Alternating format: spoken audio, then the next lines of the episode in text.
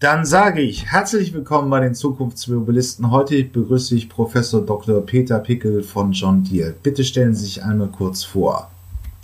Ja, also ich bin vom Hintergrund her Maschinenbauer, war lange Zeit Professor für Landtechnik äh, an der Martin-Luther-Uni Halle, jetzt aber schon seit zwölf Jahren bei John Deere, dem weltweit führenden Hersteller von Landmaschinen, Hersteller auch von Baumaschinen, äh, Forsterntemaschinen und ein paar anderen Ge äh, Geräten.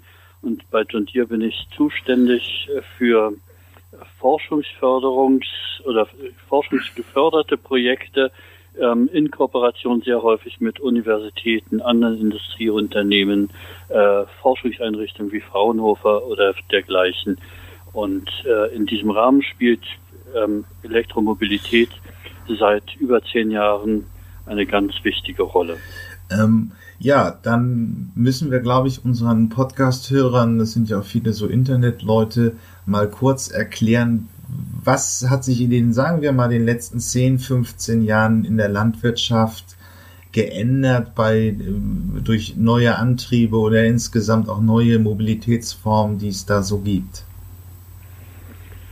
Ja, also die Landtechnik äh, hat sich dramatisch verändert in den letzten, ich würde sagen, 15 Jahren durch ähm, zwei, drei ganz wichtige Trends. Der eine Trend, ähm, den ich für, für bemerkenswert halte, ist eben der Trend zur digitaler Landwirtschaft, zu einer stark vernetzten äh, Landwirtschaft, äh, bei der eine wesentlich bessere Dokumentation, durchgängige Prozessdokumentation durch geführt wird, wo auch die Applikation sehr genau durchgeführt wird.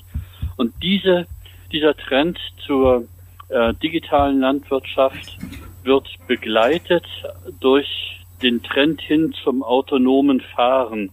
Wobei man sagen muss, dass wir seit etwa 15 Jahren autonom fahren könnten. Das heißt, wir haben automatische Lenksysteme, die eine Landmaschine im Bereich von wenigen Zentimetern, circa plus minus zweieinhalb Zentimeter, bei Fahrgeschwindigkeiten ähm, oder üblichen Arbeitsgeschwindigkeiten so zwischen 10 und 20 äh, kmh sehr präzise führen können. Wir haben also im Prinzip die Möglichkeit zur Autonomie gegeben.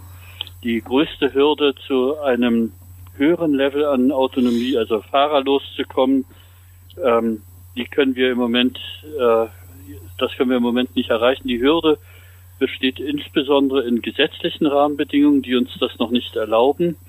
Und ähm, dann aber auch darin, dass wir von der Automatisierungstechnikseite noch eine deutlich höhere Zuverlässigkeit äh, anstreben müssen, unsere Maschinensysteme.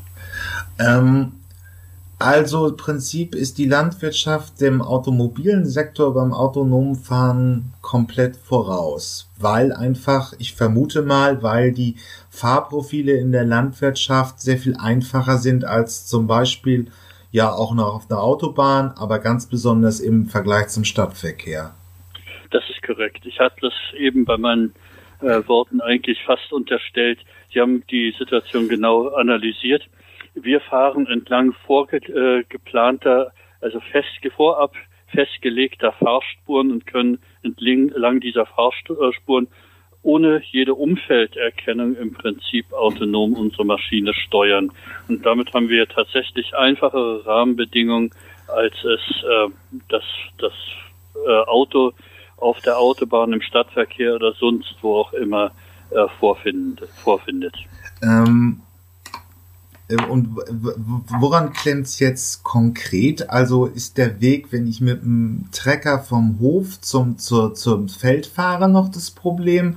Oder was ist noch wirklich verboten? Dass man jetzt wirklich sagt, man fängt jetzt an, autonome, äh, ähm, autonomes Fahrverkehre äh, einzuführen? Also die Fahrt auf der Straße, Trecker vom Hof zum Feldrand, ist ähm, definitiv ein technisches Problem. Da sind wir äh, natürlich nicht weiter oder noch nicht mehr so weit wie die Automobilisten.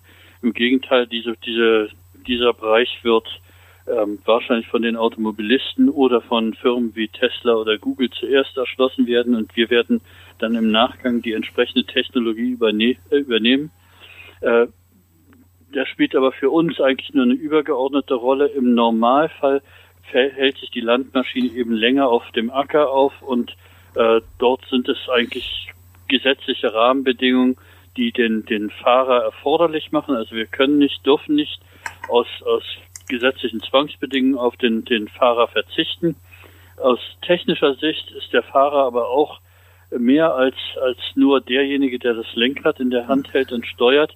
Er ist der Prozessüberwacher, er dokumentiert den Prozess, er beobachtet auch die Qualität des Prozesses und er ist auch das erste Servicepersonal, das eingreift, das eingreift, wenn eine funktionale Störung vorliegt. Also wenn man sich vorstellt, ein Traktor fährt mit einer Ballenpresse, äh, die eben ähm, äh, ein, ein Spat aufnimmt, dann kann die mal verstopfen, dann braucht man jemanden, der die Störung beseitigt.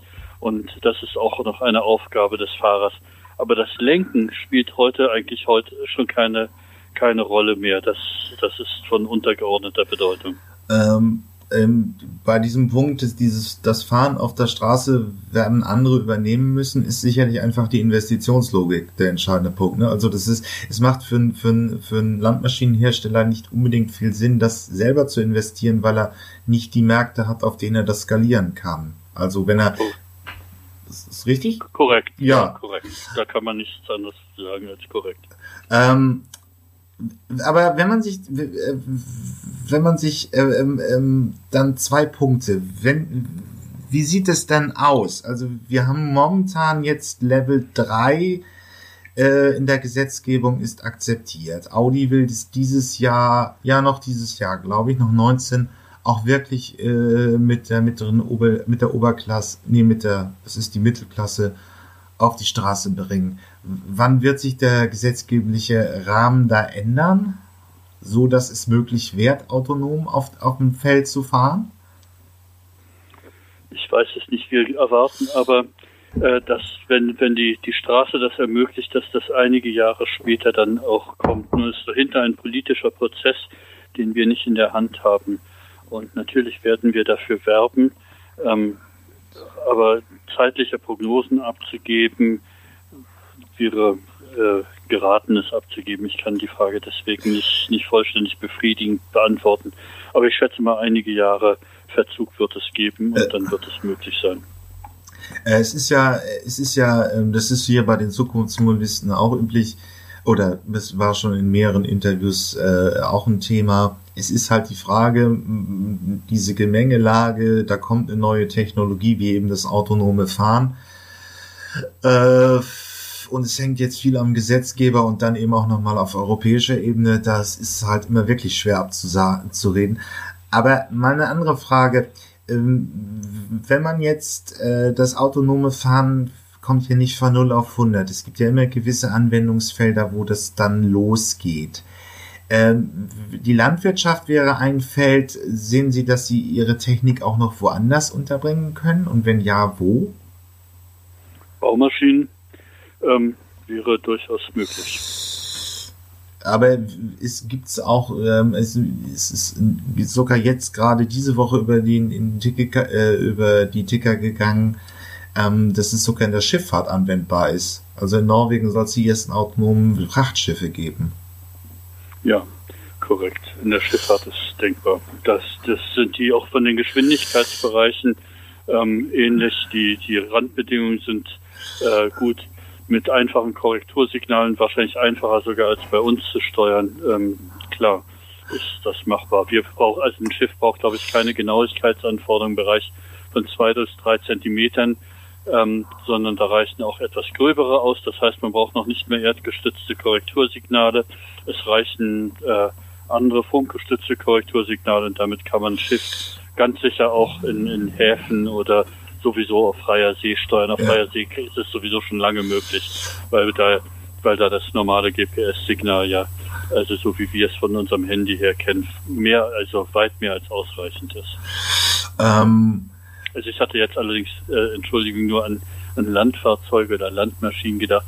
Also Baumaschinen, darunter sehe ich natürlich auch Mining-Fahrzeuge und so. Ähm, dort ist die Technik im Prinzip in ähnlicher Form äh, anwendbar. Zum Teil ist bei Baumaschinen, wenn ich jetzt an Straßenbau denke, allerdings die Genauigkeitsanforderungen noch höher als bei uns. Also dort muss man mitunter im Genauigkeitsbereich von 1 Millimeter arbeiten. da reicht unsere Technik nicht mehr aus. Da wird dann als Führungssystem werden dann äh, etwa Motortheodoliten eingesetzt. Was ist das? Das ist ein, ein Theodolit, also ein, ein terrestrisches Vermessungssystem, was eine, einen Punkt auf der Maschine ähm, automatisch verfolgt und die Positionsdaten ermittelt, sodass eine Regelung der Position dieses Punktes sozusagen erforderlich ist. Können Sie sich vorstellen, wie ein, ähm, wie ein GPS-System äh, mit, mit so einem Ding, was die Vermesser am Straßenrand haben, ja. die die Straßen einnehmen äh, als, als Signalgeber und damit können Sie dann halt eine Maschine oder äh, etwas, ein Gegenstand äh, ein Millimeter genau oder besser sogar äh, einmessen und, und, dementsprechend führen, also deutlich genauer, als es mit GPS möglich ist. Ähm, da, da würde ich nochmal gerne nachbohren. Was sind wirklich, also wir stellen uns mal den Prozess vor, äh, eine Landmaschine, ein Trecker zieht eine Pflückmaschine. Äh, das also, was was ich, nee, ne, nehmen wir mal einen Mähdrescher. Ein Mähdrescher muss also irgendwie Felder immer von einer Seite zur anderen Seite mähen. Welche ja. konkreten Anforderungen gel äh, gelten da? Also, das sind im Zentimeterbereich, dass das genau führen muss. Ja, klar, und damit der Anschluss stimmt. Sie wollen den Anschluss, Sie wollen keine Streifen übrig lassen, ja. also, äh, aber Sie wollen auch keine Überlappung um die höchsten, um den höchsten Durchsatz zu erzielen. Wenn Sie jetzt eine Überlappung hätten der Streifen, die Sie nebeneinander legen, also der Fahrspuren, ähm, dann, dann würden Sie Arbeitszeit verschwenden und damit auch Sprit und so weiter. Also möglichst präzise. Zwei Zentimeter ist, ist absolut in Ordnung. Okay. Also so wie wir es heute haben. Ja. Was wir auch noch machen bei, gerade weil Sie den Ernteprozess angesprochen haben, wir steuern auch die, die Mähdrescher beziehungsweise auch Feldhäcksler und dazugehörige Überladefahrzeuge, also die, das Überladen des Ernteguts auf, auf ein Umschlagfahrzeug ähm, wird so gesteuert, dass im Prinzip das Umschlagfahrzeug äh, nicht mehr gelenkt werden muss, und, sondern automatisch befüllt wird. Das heißt, die nähern sich, die Maschinen koppeln sich intelligent aneinander und das Umschlagfahrzeug wird dann automatisch äh, befüllt, ohne dass es eine Kommunikation äh, mündlicher Art oder so zwischen den beiden Fahrzeugführern vom Traktor, der den Hänger zieht, ja. und dem Mähdrescherfahrer geben muss. Also beide, äh, dieser Prozess ähm, äh, wird heutzutage schon voll autonom erledigt und der ist relativ komplex. Also das heißt, weil, wenn man Weil die wollen ja nicht nur, da kommt ja so ein Strahl mit Gut raus sozusagen ja. und das müssen sie ja dann gleichmäßig über den Hänger, also über die Ladefläche verteilen, sodass sie eine gleichmäßige Füllung und nicht einen Berg nur in der Mitte oder so hinkriegen. Also das ist so ein bisschen die, die, die trickreiche Aufgabe. Da müssen normalerweise die Fahrer miteinander im Blickkontakt stehen und sich winken, jetzt du musst ein bisschen vor und oder schneller werden, jetzt ein bisschen langsamer und so. Das ist gar nicht, es ist keine so einfache Aufgabe. Das, das können wir aber auch schon äh, heute machen. Also nur um das noch mal bildhaft darzustellen, das ist also, wenn ein Mähdrescher irgendwie mäht, äh, das Korn auch schon drischt und dann praktisch fährt der Hänger, also der Traktor mit dem Hänger daneben und der, die, der, der Trans, äh, das, das Transportieren von dem Korn aus dem Mähdrescher in den, in den äh, Hänger äh, funktioniert praktisch auch schon autonom. Genau.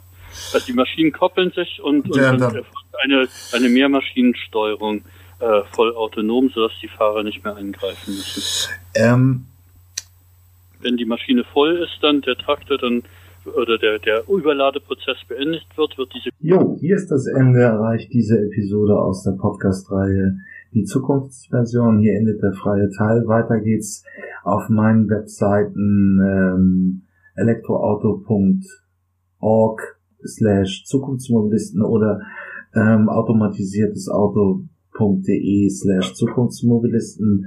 Da kann man sich die vollständigen Interviews äh, gegen eine kleine Gebühr anhören. Ich habe auch eine Staffelung drin, also Menschen im AG 1 und 2 Bezug zahlen weniger als auch Studenten und Doktoranden. Schüler sind auch günstiger. Ja, ich freue mich aufs nächste Mal, wenn es wieder hier bei den Zukunftsmobilisten ein neues Interview gibt. Bis dann, tschüss.